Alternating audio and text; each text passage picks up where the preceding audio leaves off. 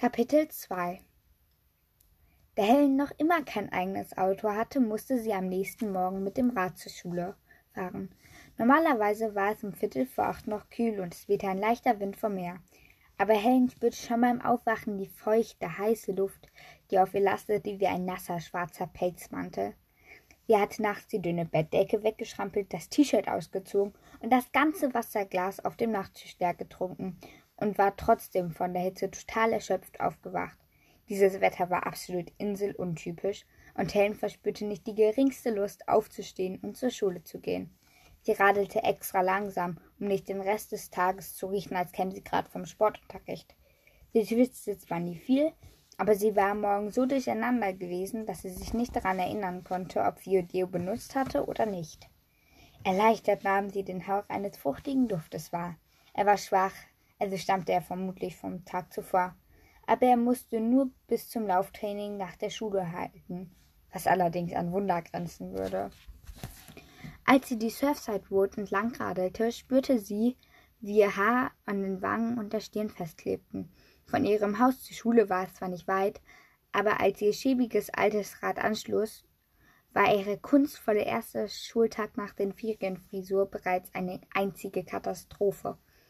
Sie kettete ihr Fahrrad nur an, weil sie es während der Touristensaison so gewöhnt war und nicht, weil es einer ihrer Mitschüler womöglich stehlen würde, was ganz gut war, denn ihr Fahrradschloss war genauso schäbig wie das Rad.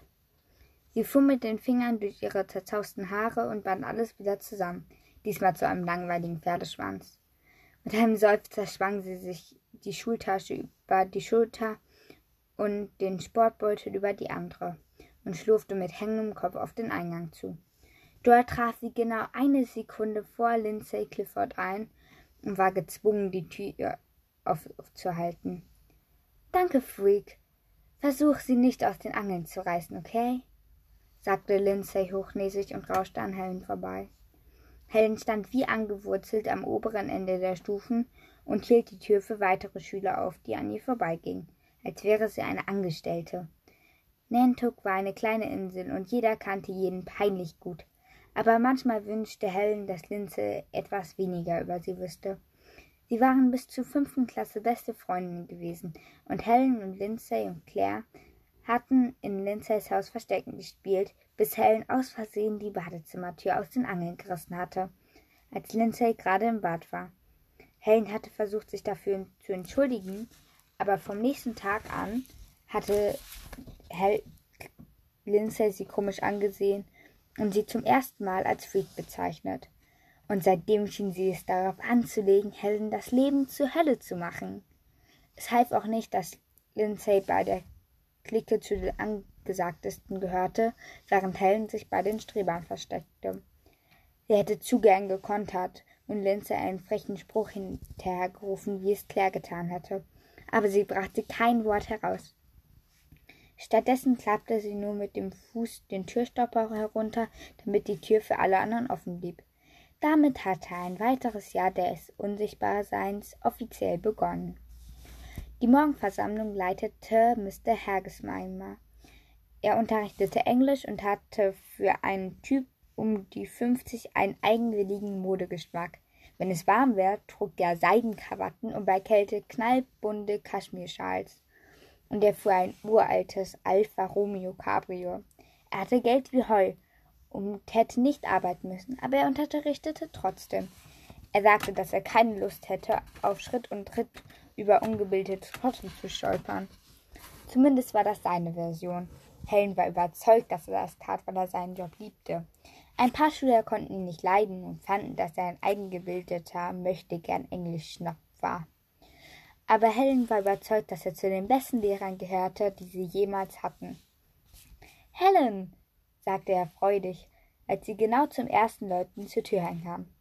Pünktlich wie immer. Ich vermute, dass du dich neben deiner gewohnten Sitznachbarin Platz nehmen möchtest. Aber vorab eine Warnung. Ein Hinweis darauf, warum eine von euch das Alias giggelt hat, und ich werde euch trennen. Alles klar, Hergi, rief Claire. Helen rutschte auf den Stuhl neben sie. Hergi verdrehte bei dieser kleinen Respektlosigkeit die Augen, aber war dennoch zufrieden.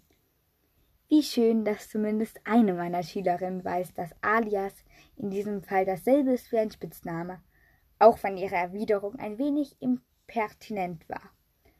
Nun, meine lieben Schülerinnen, noch eine Warnung. Da ihr euch dieses Jahr auf eure Zwischenprüfung vorbereiten müsst, erwarte ich, dass ihr mir jeden Morgen die Bedeutung eines unbekannten Fremdwortes erklärt. Die Klasse stöhnte auf. Nur Mr. Hergesheimer konnte so grausam sein und schon bei der morgendlichen Versammlung Hausaufgaben aufgeben. So etwas gehörte sich einfach nicht. Kann impertinent unser Wort für morgen sein? fragte Zach brandeifrig. Zach war schon immer eifrig gewesen, schon seit dem Kindergarten. Neben Zach saß Matt Millis, den schräg ansah und den Kopf schüttelte, als wollte er sagen, das würde ich an deiner Stelle lieber sein lassen. Matt, Zach und Claire waren im LK. Sie waren Freunde, aber mit zunehmendem Alter wurde ihnen klar, dass nur einer von ihnen Jahrgangsbester sein und nach Harvard gehen konnte. Helen riet sich aus diesem Wettbewerb heraus, vor allem weil sie Zach in den letzten Jahren immer weniger mochte. Eigentlich, seit Zachs Vater der Footballtrainer war und sein Sohn drängte, drängte sowohl, sowohl auf dem Spielfeld als auch in der Schule die Nummer eins zu sein. Seitdem war Zach so ehrgeizig, dass Helen es kaum noch ertragen konnte, in seiner Nähe zu sein. Ein Teil von ihr bedauerte ihn. Er hätte ihr sogar noch mehr leid getan, wenn er nicht ständig versucht hätte, sie zu übertrumpfen. Zach musste immer alles sein. Präsident dieses Klubs, Kapitän jener Mannschaft, der Junge, der allen Klatsch kannte. Er machte nie den Eindruck, als hätte er Freude an irgendetwas davon. Claire behauptete, dass Zach heimlich in Helen verliebt war, aber Helen glaubte kein Wort davon. Manchmal hatte sie sogar das Gefühl, dass Zach sie hasste, und das bedrückte sie. In der ersten Klasse hatte er in den Pausen seine Cracker in Tierform mit ihr geteilt, und jetzt suchte er ständig nach Gelegenheiten, sich mit ihr zu streiten.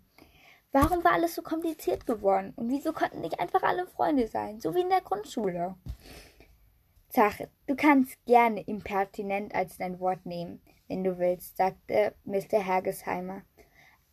Aber von jemandem mit deiner Aufwachungsgabe erfahre ich etwas mehr. Vielleicht einen Aufsatz über Impertinenz in der Literatur? Er nickte. Ja, fünf Seiten über Salingers Verwendung von Impertinenz in seinem umstrittenen Fängern im Roggen. Bitte bis Montag. Helen konnte praktisch spüren, wie zwei Plätze weiter Zach Handflächen zu schwitzen begann. Hergis Angewohnheiten, Schülern, die sich für oberschlau hielten, extra Hausaufgaben aufzukommen, war legendär. Anscheinend hatte er gleich am ersten Tag an Zach ein Exempel statuieren wollen.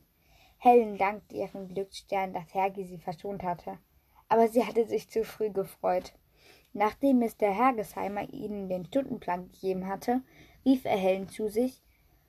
Er erlaubte den anderen, sich zu unterhalten, und es brach sofort für den ersten Tag typische Plauder aus. Hergi ließ Helen auf einem Stuhl neben sich Platz nehmen. Offenbar wollte er nicht, dass die anderen hörten, was er ihr zu sagen hatte. Das beruhigte Helen ein wenig. Ich habe festgestellt, dass du dich für dieses Jahr in keinem einzigen Leistungskurs eingetragen hast, sagte er und musterte sie über den Rand seiner halbförmigkeiten Brille. Ich dachte, die zusätzliche Arbeit würde mir zu viel murmelte Helen. Sie schob die Hände unter ihre Oberschenkel, damit sie sich nicht bewegen konnten. Ich glaube, du kannst viel mehr, als du zugeben willst, sagte Hergi mit einem Stirnrunzeln. Ich weiß, dass du nicht faul bist. Ich weiß auch, dass du eine meiner klügsten Schülerinnen bist. Wieso nutzt du nicht aus, was unser Schulsystem dir zu bieten hat? Ich muss arbeiten, sagte sie mit einem hilflosen Schulterzucken. Ich muss sparen, wenn ich aus College will. Wenn du in Leistungskurse gehst und eine gute Zwischenprüfung hinlegst, sind deine Chancen auf genügend Geld fürs College größer, weil dir ein Stipendium mehr einbringt als der Mindestlohn im Laden deines Vaters. Mein Dad braucht nicht. Wir sind nicht reich wie alle anderen auf der Insel. Und wir sind füreinander da, verteidigte sich Helen. Das ist wirklich bewundernswert von euch beiden, Helen, erwiderte Herr ernst. Aber du wirst nicht lange mehr auf die Highschool gehen und es wird Zeit, dass du an deine eigene Zukunft denkst. Ich weiß, sagte Helen und nickte. An seinem sorgenvollen Gesicht konnte sie erkennen, dass er sich wirklich Sorgen um sie machte und ihr helfen wollte. Ich denke, ich könnte ein ganz gutes Sportstipendium fürs Laufen kriegen. Ich bin in den Sommerferien sehr viel schneller geworden. Ehrlich. Mr. Hergesheimer sah ihr ins Gesicht und schließlich gab er nach. Ist gut, aber wenn du irgendwann mal das Gefühl hast, eine akademische Herausforderung zu bleiben, kannst du jederzeit in meinen Englischkurs einsteigen. Danke, Herr Gesmeier. Wenn ich denke, dass ich mit dem Leistungskurs zurechtkomme, melde ich mich bei Ihnen, beteuerte Helen, die nun froh war, dass sie es überstanden hatte. Auf dem Rückweg zu ihrem Platz wurde Helen klar, dass sie Hergi unter allen Umständen von ihrem Vater fernhalten musste. Die beiden durften auf keinen Fall darüber reden, dass sie besondere Kurse wählen sollte. Schon nach dem Gedanken daran bekam sie Bauchschmerzen. Warum konnten die anderen sie nicht einfach ignorieren? Insgeheim hatte Helen immer das Gefühl gehabt, anders zu sein, obwohl sie sich ihr ganzes Leben lang alle Mühe gegeben hatte, es zu verbergen. Aber offenbar hatte sie, ohne es zu merken, Hinweise auf den in ihr versteckten Freak gegeben. Sie musste versuchen, weiterhin den Kopf einzuziehen. Die Frage war nur, wie sie das anstellen sollte, wo sie doch jeden verdammten Tag ein Stück größer wurde. Was war denn? fragte Claire sofort, als Helen zurückkam. Ach, nur wieder eine von Hergis Motivationsansprachen. Er ist der Meinung, ich tue nicht genug, sagte Helen so gleichgültig, wie sie nur konnte. Du tust ja auch nicht genug. Du machst näher, nie mehr als unbedingt nötig, mischte Zach sich ein. Er klang empörter, als es ihm zustand. Halt den Mund, Zach, fauchte Claire ihn an und verschränkte herausfordernd die Arme vor der Brust. Dann drehte sie sich wieder zu Helen um. Es stimmt aber, Lenny, sagte sie entschuldigend. Du machst wirklich nie mehr als nötig. Ja, ja, ihr könnt beide den Mund halten, konterte Helen und kicherte. Dann läutete die Pausenglocke und Helen sammelte ihre Sachen zusammen. Matt Millis lächelte ihr zu, eilte aber sofort davon, als sie alle den Raum verließen. Schuldbewusst erkannte Helen, dass sie noch kein Wort mit ihm gewechselt hatte. Dabei hatte sie ihn gar nicht ignorieren wollen, jedenfalls nicht am ersten Schultag. Claire zufolge wussten alle, dass Helen und Matt angeblich ein Paar waren. Matt war intelligent, sah gut aus und er war der Kapitän des Golfteams. Er wurde zwar als Streber angesehen, aber da Helen praktisch eine Außenseiterin war, seit Lindsay angefangen hatte, Gemeinheiten über sie zu breiten, war es geradezu ein Kompliment, dass die anderen sie für gut genug hielten, um mit jemandem zu Matt auszugehen. Leider empfand Helen nicht das geringste für. Null Kribbeln.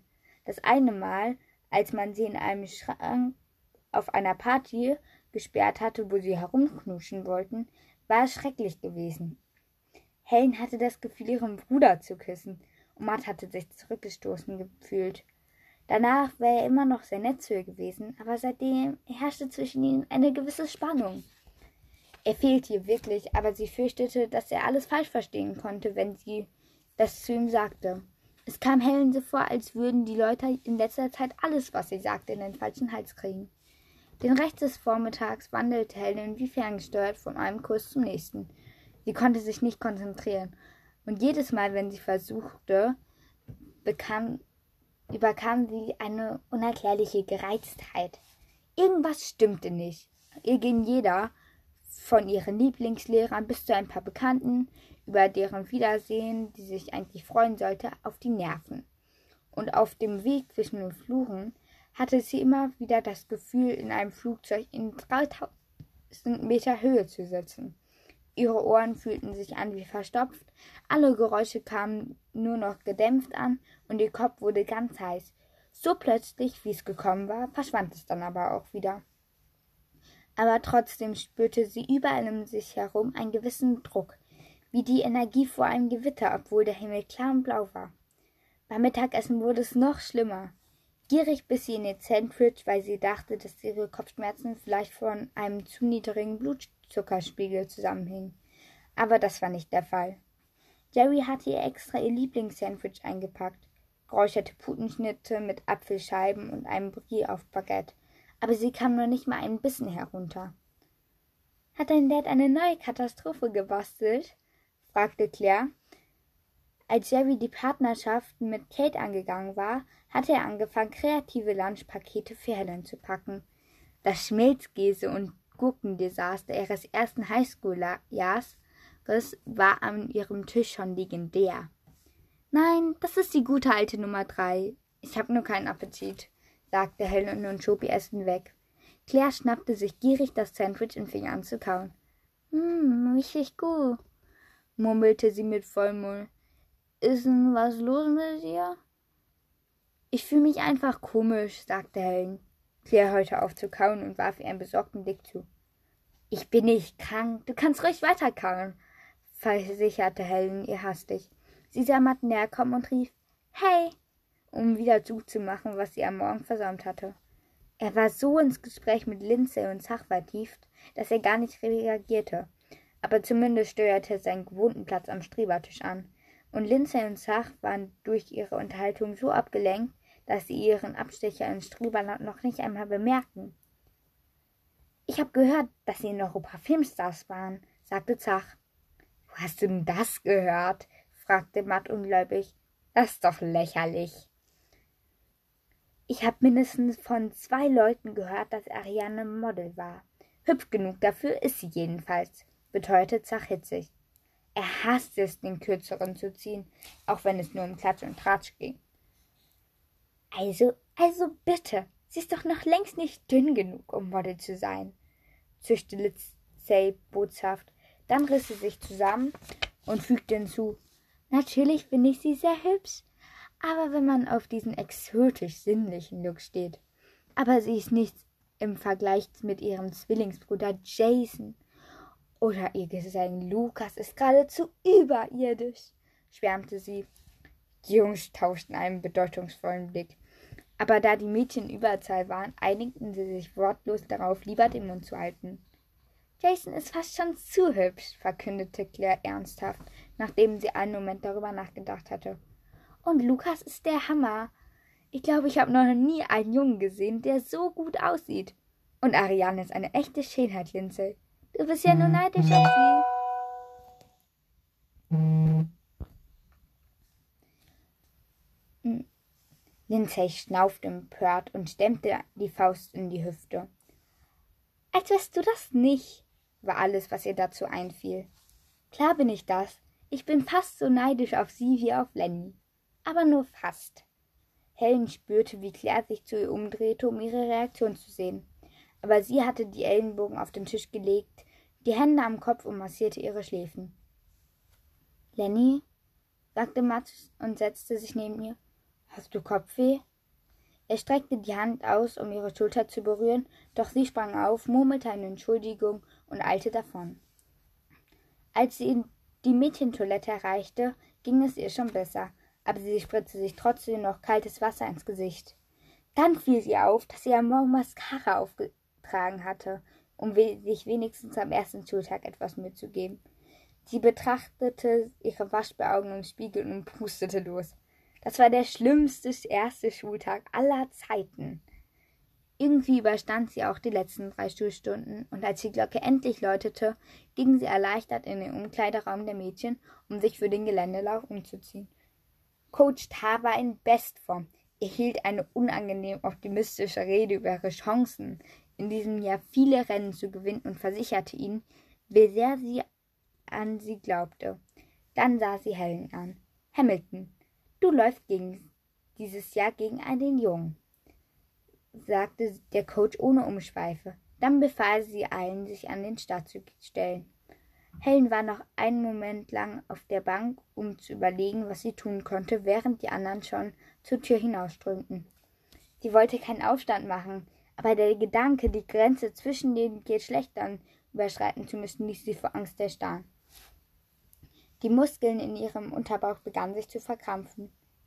Los, rede mit dir, lass dich nicht herumschubsen, sagte Claire empört, bevor auch sie hinausging. Verwirrt und voller Angst vor den Bauchschmerzen, die sie gleich bekommen würde, nickte Helen und stand auf. Coach können wir es nicht so machen wie immer? rief sie. Coach Tar blieb stehen und drehte sich zu ihr um. Aber besonders glücklich sah sie nicht aus. Immer, ich meine, ähm, immerhin bin ich ein Mädchen. Warum kann ich dann nicht auch mit den Mädchen trainieren? beendete Helen ihren Appell lahm. Wir haben entschieden, dass du dich mehr anstrengen musst, erwiderte Coach Tar mit eisiger Stimme. Helen hatte schon immer das Gefühl gehabt, dass sie die Trainerin sie nicht besonders mochte, aber jetzt war sie sich dessen sicher. Aber ich bin kein Junge, es ist nicht fair, dass ich mit ihm im Gelände laufen soll, versuchte Helen zu argumentieren und bohrte währenddessen unterhalb des Nabels zwei Finger in ihren Bauch. Krämpfe? sagte Coach Tar und plötzlich war in ihrer Stimme ein Hauch von Mitgefühl zu hören. Helen nickte und die Trainerin sprach weiter. Coach Brandt und ich haben etwas Interessantes bezüglich deiner Zeiten festgestellt, Helen. Gegen wen du auch läufst, egal ob es schnelle oder langsame Läufer sind, du kommst immer als Zweite oder Dritte ins Ziel. Wie kann das sein? Hast du eine Erklärung dafür? Nein, ich weiß es nicht. Ich laufe einfach, okay? Ich tue mein Bestes. Nein, das tust du nicht, widersprach Coach Tar entschieden. Und wenn du ein Stipendium gewinnen willst, musst du anfangen, die Läufe zu gewinnen. Ich habe mit Mr. Hergesheimer besprochen. Helen stöhnte auf, aber der Coach ließ sich nicht davon beeindrucken. Das hier ist eine kleine Schule, Hamilton. Gewöhn dich dran. Mr. Hergesmeier hat mir erzählt, dass du auf ein Sportstipendium hoffst. Aber wenn du das willst, musst du es zuerst dir verdienen. Vielleicht nimmst du dein Talent ernst, wenn du gegen einen Jungen antreten musst. Helen hatte solche Angst davor, richtige Krämpfe oder Bauchschmerzen zu bekommen, dass sie eine Mini-Panikattacke bekam. Sie begann hektisch drauf reden. Ich tue es ja, äh, ich gewinne die Läufe, aber äh, bitte zwingen Sie mich nicht, die Einzige zu sein, die mit den Jungs läuft, flehte sie, und die Worte sprudelten nur so aus ihr heraus, weil sie den Atem anhielt, um die Schmerzen unter Kontrolle zu halten. Coach Tar war zwar hart wie ein Strahl, aber sie war nicht grausam. Alles in Ordnung? fragte sie besorgt und rieb Helens Rücken zwischen den Schulterblättern. Halt den Kopf zwischen den Knien. Mir geht's gut, äh, sind nur die Nerven, erklärte Helen mit zusammengebissenen Zähnen, nachdem sie Luft geholt hatte, und fuhr fort. Wenn ich schwöre, mehr Läufe zu gewinnen, lassen Sie mich dann weiter mit dem Mädchen laufen? Coach Tar sah in Helens verzweifeltes Gesicht und nickte, ein wenig geschockt von der Panikattacke, die sie gerade miterlebt hatte. Sie ließ Helen zum Start der Mädchenstrecke laufen ermahnte sie aber, dass sie trotzdem Sieger erwartete, und zwar mehr als nur ein paar. Beim Geländelauf sah Helen auf dem Boden. Ein Sportstipendium wäre toll, aber das bedeutete, dass sie mit Claire um die Zensoren konkurrieren müsste. Das kam nicht in Frage. Hey Giggles, sagte Helen, die ihre Freundin mühelos, mühelos eingeholt hatte. Claire schwitzte und schnaufte schon jetzt. Was war das denn? Gott, ist das heiß! beschwerte sie sich keuchend. Ich glaube, die gesamte Schule probiert grad, ob alle gleichzeitig auf meinen Rücken steigen können. Willkommen in meiner Welt, schnaufte Claire. Japanische Kinder wachsen mindestens mit zwei Leuten auf dem Buckel auf. Man gewöhnt sich dran. Nach ein paar weiteren qualvollen Momenten, in denen sie versuchte, mit Helen mitzuhalten, fügte Claire japsend hinzu. Können wir langsamer laufen? Nicht jeder ist vom Planeten Krepkon. Helen passte ihr Tempo der Freundin an, obwohl sie wusste, dass sie auf den letzten paar hundert Metern Gas geben musste. Das Training strengte sie nie besonders an und ihr war klar, dass sie siegen konnte, ohne sich zu verausgaben. Diese Tatsache macht ihr Angst, aber wie immer, wenn Gedanken an ihre unnatürliche Schnelligkeit in ihrem Kopf auftauchten, verdrängte sie sich schnell wieder und plauderte mit Claire. Während die Mädchen der Surfside Road hinunter und quer durch die feuchte Landschaft zum Miyako-Med-Punkt liefen, konnte Claire nicht aufhören, von den Delos-Jungs zu erzählen. Sie berichtete Helen mindestens dreimal, wie Lukas ihr nach dem Ende der Stunde die Tür aufgehalten hatte. Das bewies nicht dass nur, dass er Manieren hatte, sondern auch, dass er bereits in sie verkleidet war. Jason dagegen, verkündete Claire, war entweder schwul oder ein eingebildeter Schnösel, denn er hatte sie nur mit einem kurzen Blick bedacht und dann sofort wieder weggesehen. Außerdem passte es ihr nicht, dass er sich wie ein Europäer kleidete. Er hat doch die letzten drei Jahre in Spanien gelebt, Gig. Damit ist er schon sowas wie ein Europäer. Können wir jetzt bitte davon aufhören, darüber zu reden? Ich kriege Kopfweh davon. Wieso bist du die einzige Person der ganzen Schule, die sich nicht für die Delos-Familie interessiert? Bist du denn gar nicht neugierig, sie mal zu sehen? Nein, und ich finde es total peinlich, dass der ganze Ort sie einstarrt, als wären sie eine Horde Hinterwäldler, brüllte Claire. Nee, brüllte Helen. Claire blieb abrupt stehen und starrte sie an. Es passte nicht zu Helen, dass sie diskutierte, geschweige denn brüllte. Aber irgendwie schien sie nicht damit aufhören zu können. Diese Delos-Familie langweilt mich zu Tode, fauchte Helen weiter. Es macht mich krank, wie besessen alle von diesen Leuten sind, und ich hoffe, dass ich nie einen von ihnen treffe, sehe oder meine Atemluft mit ihnen teilen muss. Helen sprintete los und ließ Claire allein auf dem Weg stehen. Sie kam als erste ins Ziel, wie sie es versprochen hatte, aber sie war ein wenig zu schnell gewesen. Coach Tar sah sie geschockt an, als sie die Zeit stoppte. Claire rannte an ihr vorbei und stürmte in einen Umkleideraum. Dort schnappte sie sich ihre Sachen und verließ fluchtartig die Schule, ohne sich vor umzuziehen oder sich von irgendwem zu verabschieden. Auf dem Heimweg fing sie an zu weinen. Sie radelte an dem Häuschen mit den schwarz-weiß gestrichenen Fensterläden vorbei und versuchte sich wieder zu beruhigen. Es sah aus, als würde die Sonne tiefer über dem trockenen Land stehen als sonst. Fast schien es, als drückte sie mit Macht auf den Giebeln der alten Wallfängerhäuser um sie nach Jahrhunderten des störrischen Widerstands jetzt endlich in die Knie zu zwingen. Helen hatte keine Ahnung, wieso sie so wütend geworden war oder wieso sie ihre beste Freundin einfach allein stehen gelassen hatte. Sie brauchte einfach etwas Ruhe. Auf der Surfside Road war ein Unfall passiert. Ein riesiger Geländewagen hatte versucht, in eine schmale, von Sandwellen gesäumte Seitenstraße einzubiegen und war umgekippt. Den Insassen war nichts passiert, aber ihr Auto blockierte die gesamte Straße wie ein gestrandeter Wal. In ihrer derzeit gereizten Stimmung wusste Helen genau, dass sie ausrasten würde, wenn sie versuchte, sich an diesen dämlichen Touristen vorbeizudrängen. Also beschloss sie, den langen Weg nach Hause zu nehmen. Sie drehte um und fuhr in Richtung der Ostmitte, vorbei am Kino, dem Fernleger und der Bücherei, die im Stil eines griechischen Tempels gebaut worden war und überhaupt nicht zu den übrigen Gebäuden der Insel passte, die vier Jahrhunderte puritanischer Bauweise präsentieren. Genau das war der Grund, wieso Helen die Bücherei so liebte. Das Atheneum war eine Art fremdartiger weißer Lichtstrahl mitten im öden Grau und identifizierte sich Helen mit beiden. Eine Hälfte von ihr war typisch Nantukt, ernsthaft und vernünftig, aber die andere Hälfte waren Marmorsäulen und imposante Treppen, die nicht dorthin gehörten, wo man sie gebaut hatte. Im Vorbeiradeln schaute Helen zu dem Atheneum auf und lächelte. Sie empfand den Gedanken als tröstlich, dass es etwas gab, das noch mehr aus der Masse herausstach als sie. Zu Hause angekommen, versuchte sie sich zusammenzureißen und duschte eiskalt, bevor sie Claire rief, um sich bei ihr zu entschuldigen. Claire nahm nicht ab. Helen hinterließ ihr eine lange Nachricht, in der sie die Schuld auf Hormone, die Hitze, den Stress und alles andere schob, was ihr gerade einfiel, obwohl sie tief im Inneren wusste, dass nichts davon für ihren Ausbruch verantwortlich gewesen war. Sie war schon den ganzen Tag so gereizt. Die Luft draußen war immer noch drückend.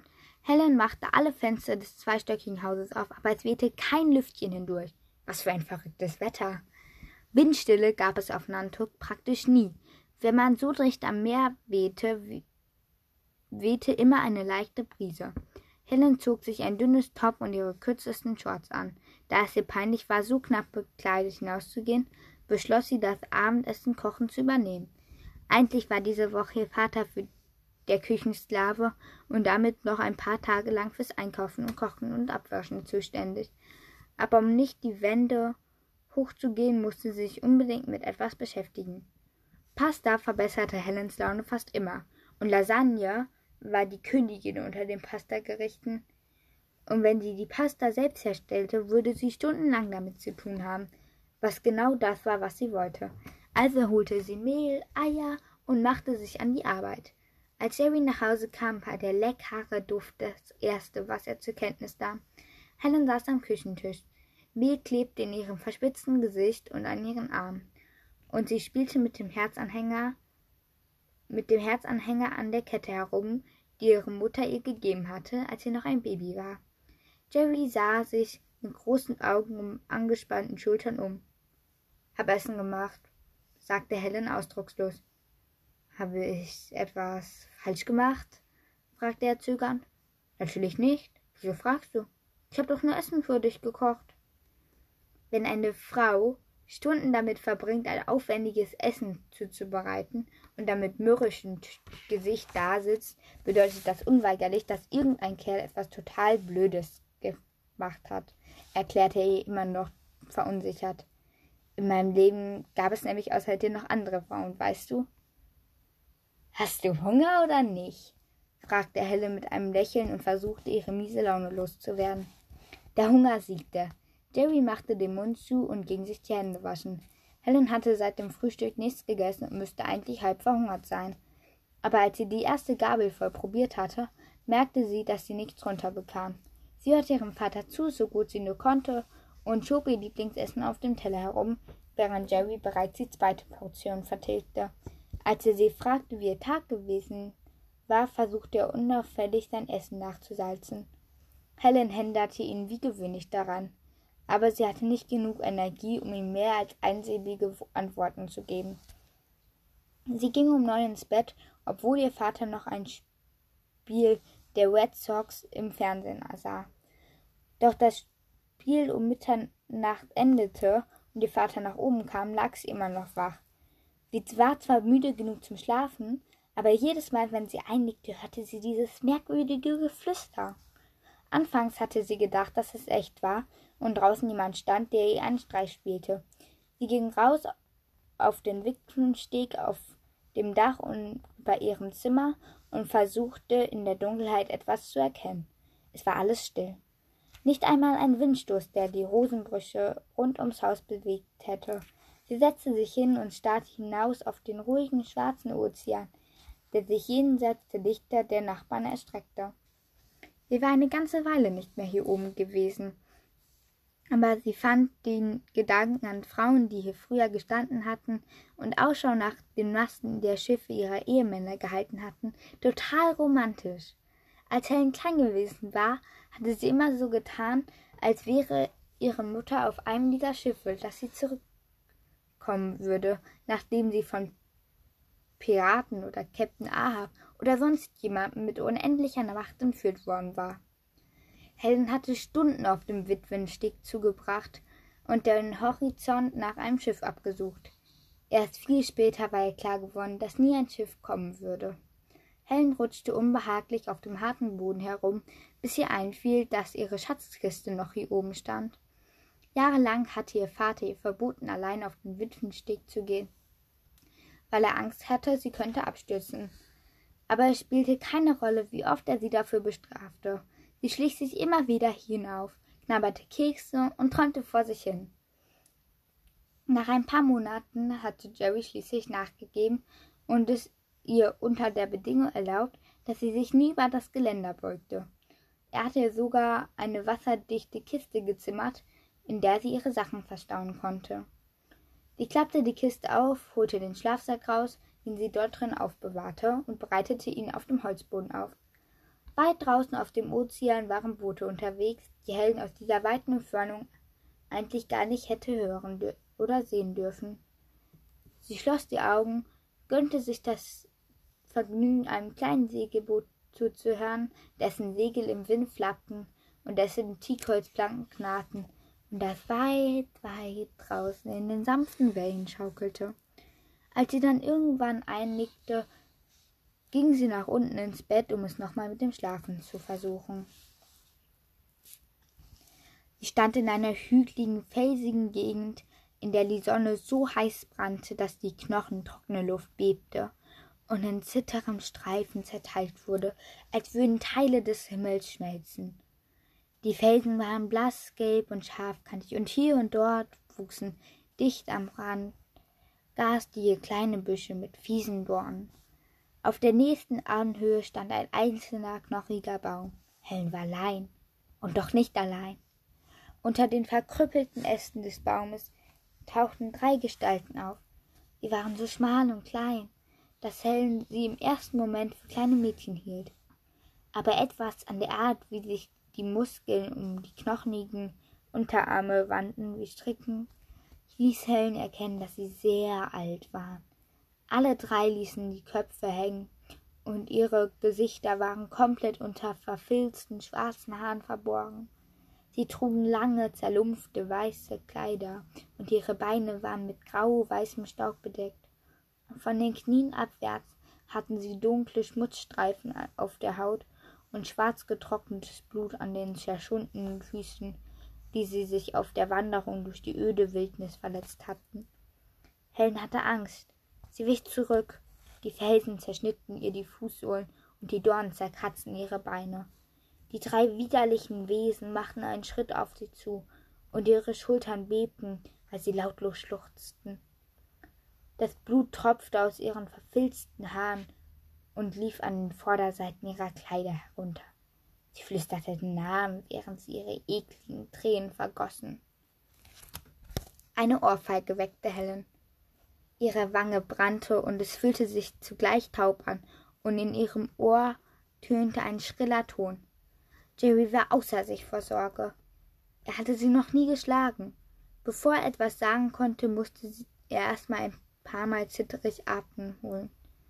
Der Wecker auf dem Nachttisch stand auf drei Uhr. sechzehn. Du hast geschrien. Ich musste dich wecken, stammelte er. Helen schluckte schwer und versuchte ihre geschwollene Zunge und die zugeschnürte Kehle wieder funktionsfähig zu bekommen. Schon gut. Nur ein Albtraum flüsterte sie und setzte sich auf. Ihre Wangen waren feucht vom Schweiß oder von Tränen. Sie wusste es nicht. Helden fuhr sich übers Gesicht und lächelte ihren Dad an, um ihn zu beruhigen, womit er allerdings keinen Erfolg hatte. Was? Was war das, Lenny? Das ist nicht normal, sagte er mit beunruhigter Stimme. Du hast Dinge gesagt, wirklich schlimme Dinge. Zum Beispiel, krächzte Helen. Sie hatte schrecklichen Durst überwiegend Namen, Unmengen von Namen. Und dann hast du immer wieder Blut für Blut gesagt und, und Mörder. Was hast du da bloß geträumt? Helen dachte an die drei Frauen, drei Schwestern, und wusste, dass sie ihrem Vater nicht von ihnen erzählen konnte. Also zuckte sie nur mit den Schultern und tischte eine Lügengeschichte auf. Es gelang ihr, Jerry davon zu überzeugen, dass Mord etwas ziemlich Typisches war, um Albträume auszulesen und schwor, dass sie nie wieder alleine Gruselfilme sehen würde, wenn sie allein war. Endlich brachte sie ihn dazu, wieder ins Bett zu gehen. Das Glas auf ihrem Nachttisch war leer und ihr Mund so trocken, dass es weh tat. Sie schwang die Beine aus dem Bett, um sich im Badezimmer noch ein Glas Wasser zu holen. Doch als ihre Füße den Dielenboden berührten, schaute sie entsetzt nach unten. Sie schaltete das Licht aus, um besser nachsehen zu können, doch sie wusste jetzt schon, was sie erwarten würde. Ihre verdreckten Fußsohlen hatten tiefe Schnittwunden und ihre Schienenbeine waren von spitzen Dornen ganz zerkratzt.